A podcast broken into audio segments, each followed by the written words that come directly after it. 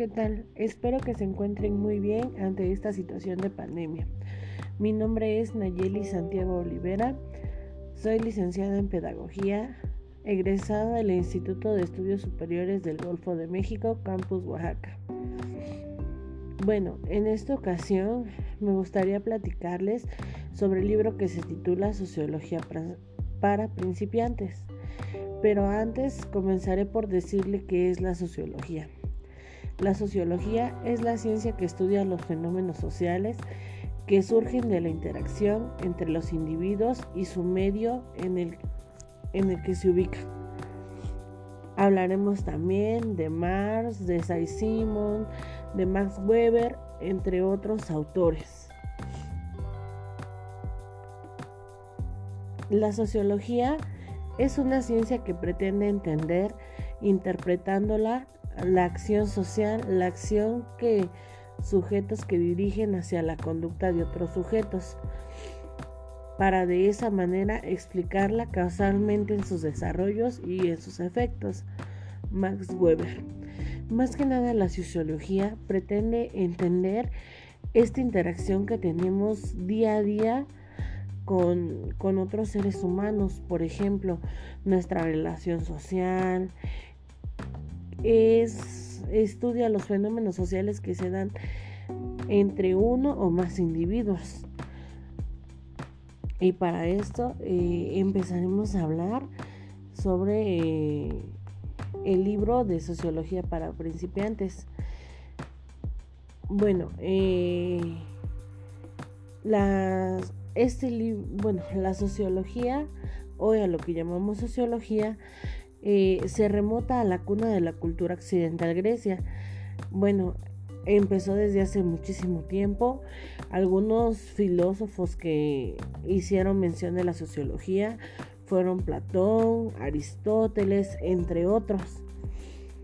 Y bueno, la reflexión sobre la vida social es anterior a la aparición de la disciplina científica que hoy llamamos sociología. Esta se remota a la cultura griega, cuando Platón o Aristóteles debatían sobre lo que hoy debía de ser una sociedad. Estas ideas pasaron por Roma y la Edad Media, siendo larga la serie de filósofos que centraban sus pensamientos en cuál podían ser la mejor organización social y de poder. La sociología nació tras un tiempo de grandes cambios, transformaciones, tras la revolución industrial y la revolución francesa. En este punto donde nace la sociología con el objeto de explicar las conmociones vividas en ese momento, no hay que olvidar que su nacimiento se debió a la filosofía social, la ciencia política y la economía. Eran incapaces de explicar dichas transformaciones. El primer nombre propio que podemos destacar es del Augusto Comte, por ser el primero en acuñar el término sociología.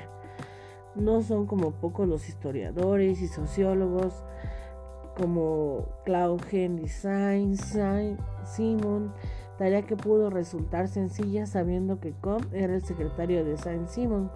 Comte Com dividió la historia en tres etapas, que fue teología, metafísica y positiva, y les asignó a cada uno de ellos un tipo de conocimiento y función. El siguiente sociólogo que aparece es Herbert Spencer, el cual estaba muy influido por Com, pero sobre todo por Darwin y el origen de sus especies. Su planteamiento se basa en la superioridad de ciertas sociedades y razas, la blanca sobre el resto. Es necesario destacar la enorme difusión de las ideas durante décadas. Eh, cabemos recordar que, la sociología se remontó este, en la cultura occidental explicando la sociedad con el objetivo de explicar estas conmociones, aparecieron dos grandes proyectos teóricos que se rechazaban, pero se necesitaban. Uno fue el socialismo, proyectado en el plano de la utopía de la ciencia de Marx, y el otro de la sociología académica o burguesa para los marxistas. En este sentido, la sociología nació con el objetivo de pensar y contribuir a la estabilidad del nuevo orden social. Pero acechando por el espectro de la lucha de clases y por el comunismo, por primera vez en la historia del saber a bordo, de manera científica, la sociedad como objeto de estudio.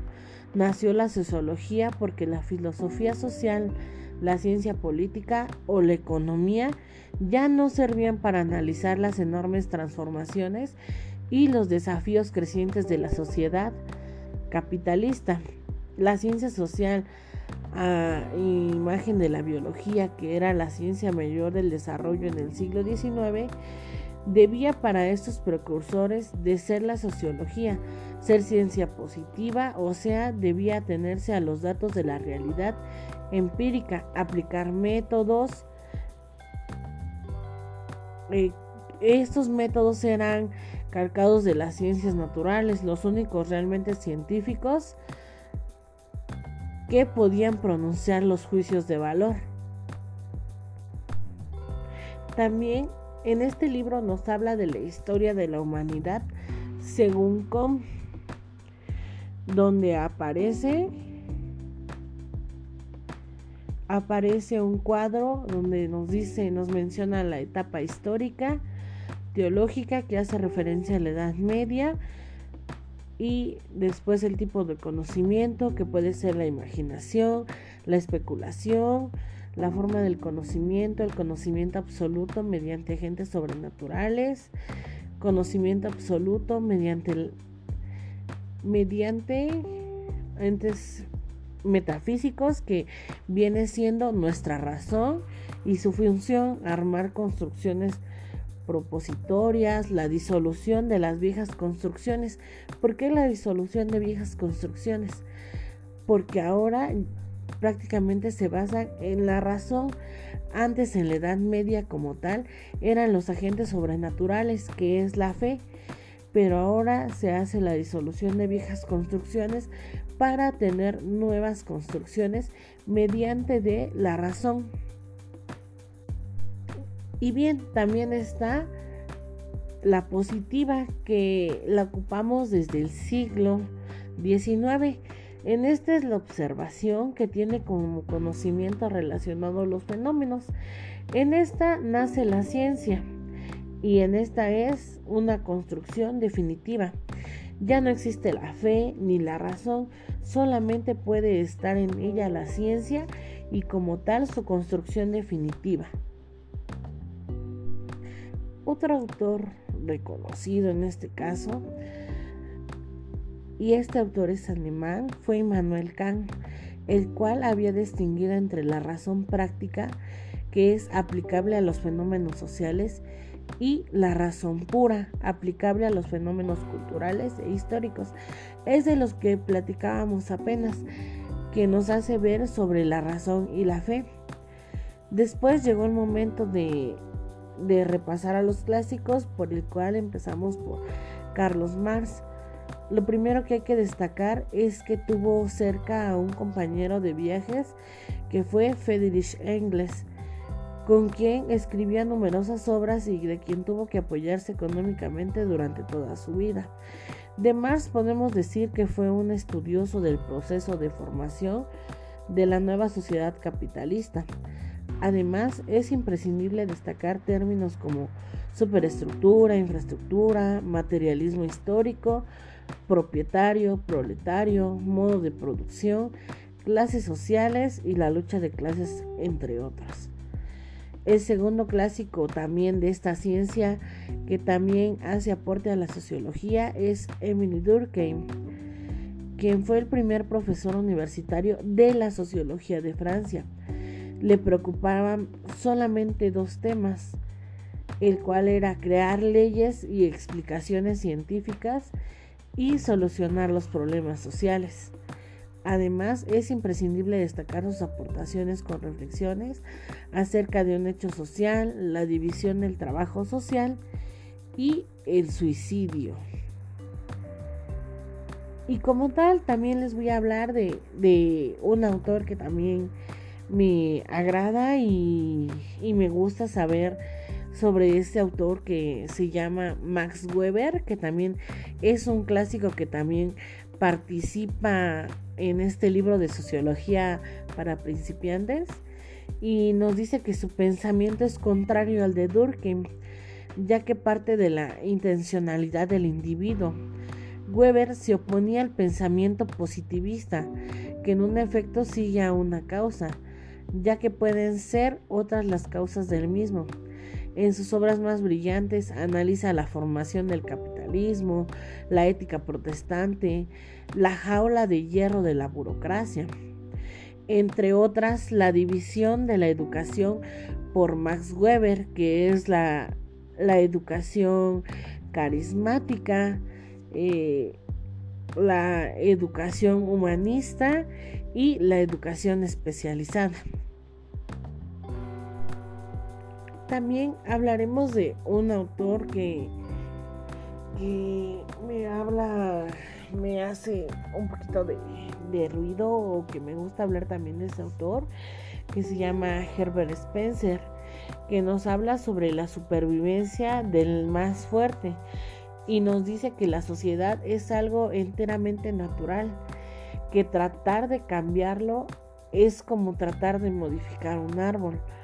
O sea que no hay, no hay por qué hacer un cambio a la fuerza porque no se puede, no se puede también modificar un árbol. ¿Por qué? Porque el árbol puede crecer de mil maneras, pero todos son únicos, no, no puede haber modificaciones porque venimos de una naturaleza en la cual no nos podemos parecer a otros, simplemente somos nosotros mismos y no puede por qué, no tiene por qué haber modificaciones en, dentro de la sociedad y de la humanidad.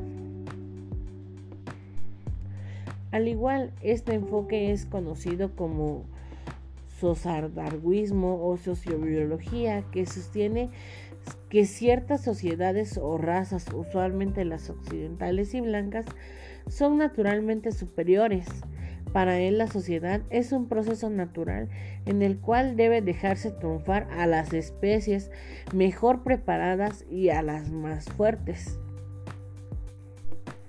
Bien, ahora les hablaré acerca de la estructura y la superestructura. Bueno, para Marx, las superestructuras, así llamaba al Estado, las ideologías, la religión, las expresiones artísticas o cualquier otro producto del intelecto humano no llenaban en el vacío, sino la mera invención del hombre genial, se sustentan y no solo pueden entenderse en una sociedad, pero esta a la vez no puede comprenderse si se la si se le asimila si se le examina simplemente a nivel superficial, o sea, sin tener en cuenta su base, las determinaciones económicas que a su vez también forman las diversas clases. La relación que existe entre la base y las, las superestructuras consiste en la articulación compleja que puede definirse de la siguiente manera.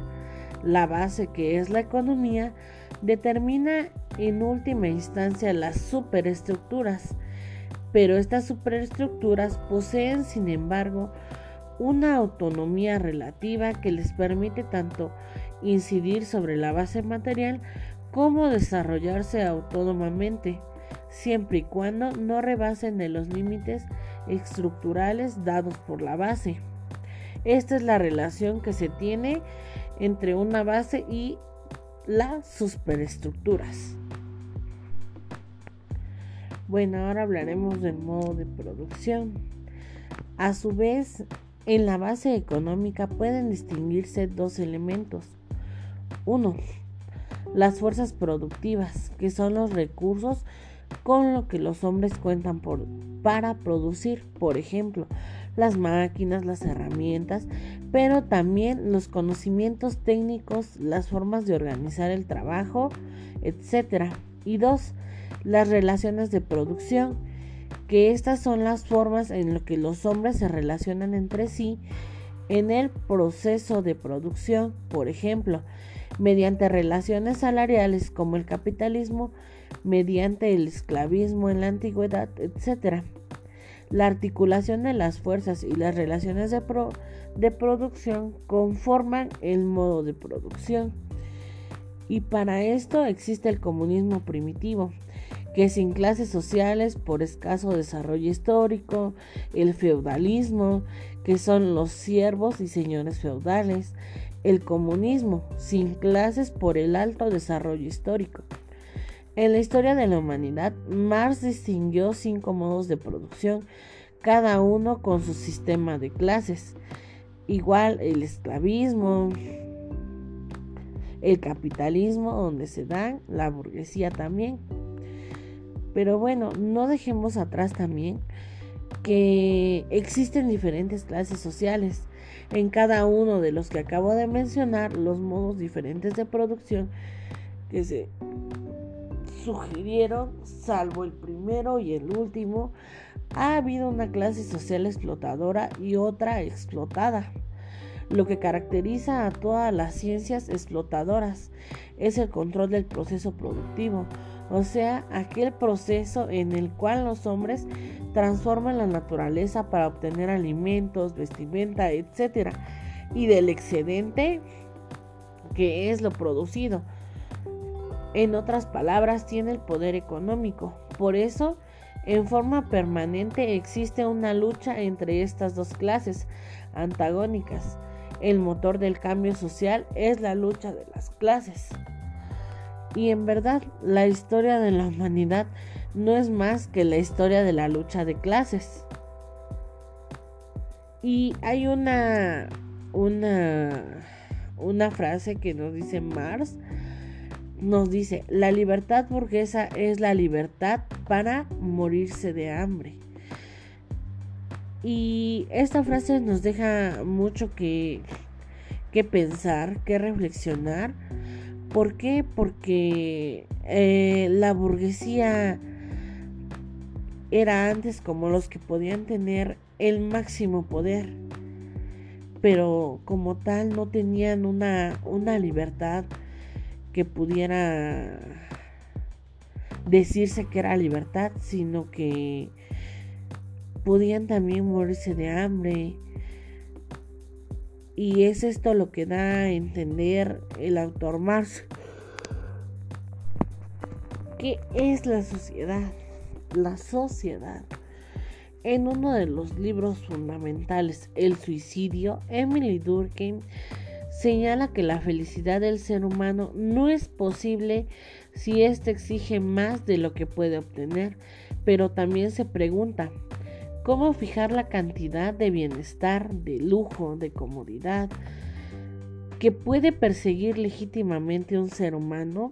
Y él mismo se contesta, los límites no deben buscarse ni en constitución biológica ni psicológica, librando así librado a sí mismo, el hombre se plantea fines inaccesibles y así cae en la decepción.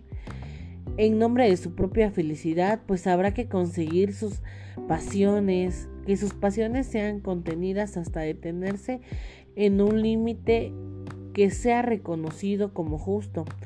Ese límite debe de ser impuesto a los hombres desde afuera por un poder moral disjuntivo de la que la funde la ley en sentido amplio, no solo jurídico, en tanto a la práctica social que castiga las conductas sociales, que se aparten de ella y se recompense a las que se respetan. Esta ley no podrá dictárselas ellos mismos, deben recibirla de una autoridad que respete y ante la cual se inclinen espontáneamente. El único poder moral que está por encima de todos los individuos y cuya superioridad estos acepten, el único poder que puede dictar esta ley es la sociedad. Y por eso, para Durkheim, la sociedad procede cambios o caminos de acción, de pensar, de sentir, que no controlamos, coactivos, que no nos gobiernan sin que nos demos cuenta y que está bien que así sea. Ese es el pensamiento de Durkheim. Y bueno, la sociedad está compuesta por los individuos que la integran, pero es algo diferente que es algo diferente, más confundente que la simple sumatoria de todos sus individuos.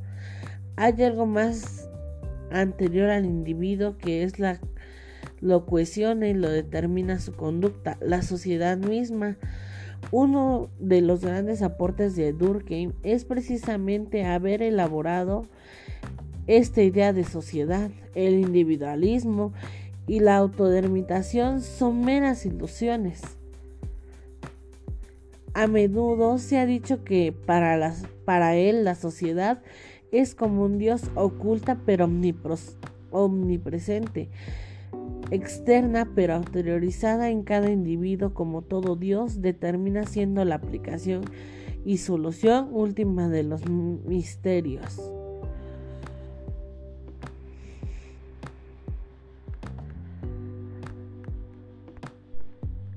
Mm, bueno, y por último, eh, les quiero hablar, sin olvidarme de nombrar, la importancia de la sociología en América Latina. Tras haber repasado la historia de la sociología, es necesario exponer la situación de la sociología en la actualidad, la cual está en crisis desde la década de los 70, lo que conlleva que unos piensen que ha llegado a su fin, mientras que otros piensen que es la lógica que es lógica la fase en la que se encuentra, ya que es preciso recordar que la sociología surgió en un momento de profunda crisis y de muchos cambios que se dieron dentro de nuestra sociedad, dentro de nuestro mundo, dentro de nuestra hábitat. No puedo evitar recordar que en chino se pronuncian igual las palabras crisis y oportunidad, es decir, si bien es cierto que la realidad ha cambiado desde el inicio de esta ciencia, también han sido surgiendo cambios que precisan ser estudiados, tales como el papel de la mujer en la sociedad, la crisis de los estados de bienestar, el aumento de la pobreza en el mundo, la revolución tecnológica, el surgimiento del nacionalismo y los fundamentalismos religiosos, entre otros. Esa problemática no significa la desaparición de las teorías clásicas, claro que no, sino únicamente de una reformulación. No es como tal, sino poder cambiarle algunas otras cosas para que sea más llevadera y así no se dé una reformulación. ¿De acuerdo?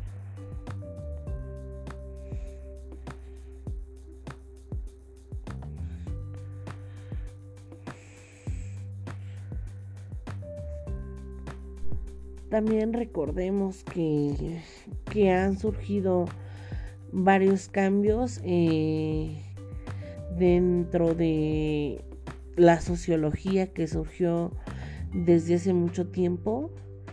Entonces se retoma el papel de la mujer en la sociedad, las crisis, el aumento de la pobreza en el mundo, que es realmente preocupante para las personas y también para mí, ¿por qué no?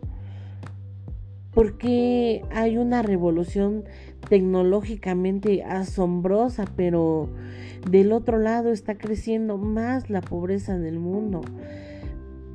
Hay que pensar en eso, no solamente enfocarnos hacia un lado de donde requiera más atención o más presencia, no sé, pero si hay algo que que sí, verdaderamente a mí como docente, como profesora, me, me causa ruido en la cabeza porque yo digo, bueno, ahorita hay gente, este, eh, que si le echa ganas, que, que que pasan muchas cosas entre esta revolución tecnológica. Ahora las personas están más ocupadas con el teléfono. Y por qué no, ¿no? La misma sociedad ha llevado a estos cambios tan grandes que hemos dado. Entonces, debemos de luchar contra la barrera que nos ha perseguido siempre a las y los profesionales de la sociología o porque se espera demasiado de ella o no se espera nada. Entonces, eh, me gustó ah, haberles hablado un poquito acerca de, este libro tan interesante. Se los recomiendo que, que lo puedan leer todo algún día y, y van a entender muchas cosas desde cómo se formó la sociología hasta ahora que cuál es su término que que quiero que tal vez escuchen pero este solamente fue el primero de muchos podcasts y espero que les haya gustado la información. Me pareció que puse la más importante entonces este agradezco por darme su espacio, por poderme escuchar acerca sobre el libro de sociología para principiantes y este cualquier duda eh, estamos a sus órdenes. Recuerden que soy licenciada en pedagogía.